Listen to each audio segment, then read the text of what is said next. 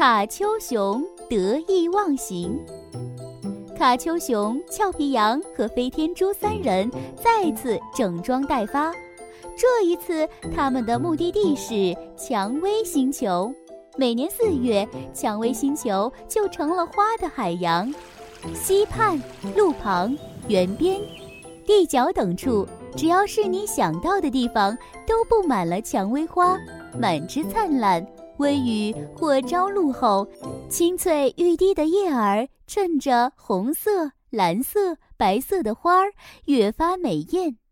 清新的花香在隔壁星球都可以闻到。星球的主人粉蔷薇和红蔷薇是一对很好的朋友。他们朝夕相伴，每天一起晒太阳，一起唱歌。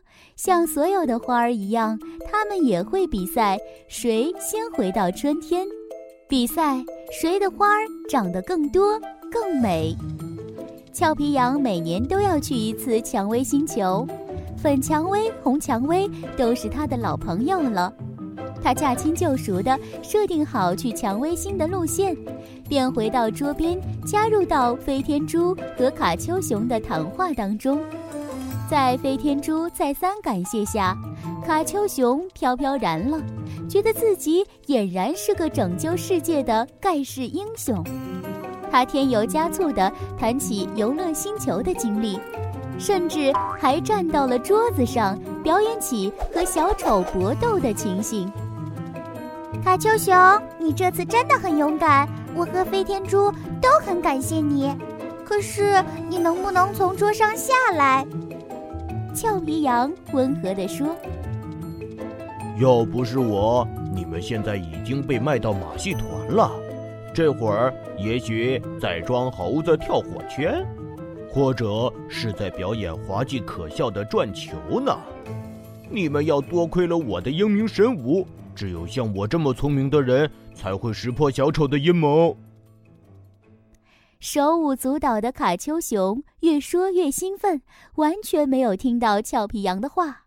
哐一声，桌子在卡丘熊一个原地飞跃下轰然倒地，卡丘熊摔得鼻青脸肿。还没有等他来得及喊疼，飞碟突然进入了剧烈的颠簸状态。糟糕！桌子倒下的时候撞坏了遥控手柄，遥控手柄失灵了。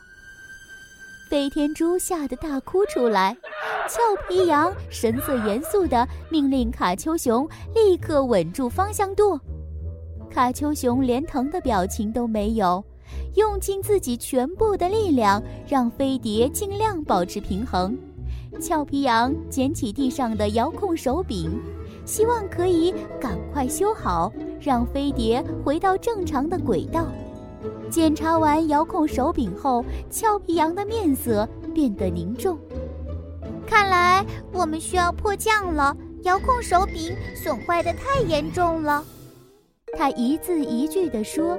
飞天猪哭得更厉害了。我们是不是会死？我们是不是回不了家了？没事，修好就可以回家了。俏皮羊镇定地安慰道。此时的卡丘熊跟刚刚好像换了一个人似的，他一声不吭，稳住方向盘，悔恨的泪水默默地从他眼角滑落。